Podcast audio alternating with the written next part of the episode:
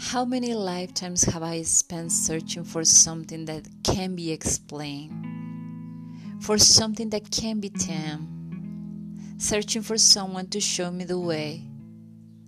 Tell me that it's okay to work through my suffering. So I look within and find myself anew and let this light shine through in everything that I do. If darkness should fall, I'll call upon this light Remember that my heart was touched when I felt the Shakti rush. I look into the eyes of love. I look into the eyes of love. My heart is open and there is more to come, more layers to this mind, more work to be done. The masks I wear are slowly peeling off because there's no need to hide from this truth, the truth inside.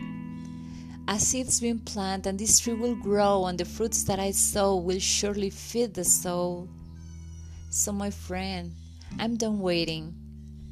Yes, I am here now, and I surrender as I look into the eyes of love. Looking through the eyes of love.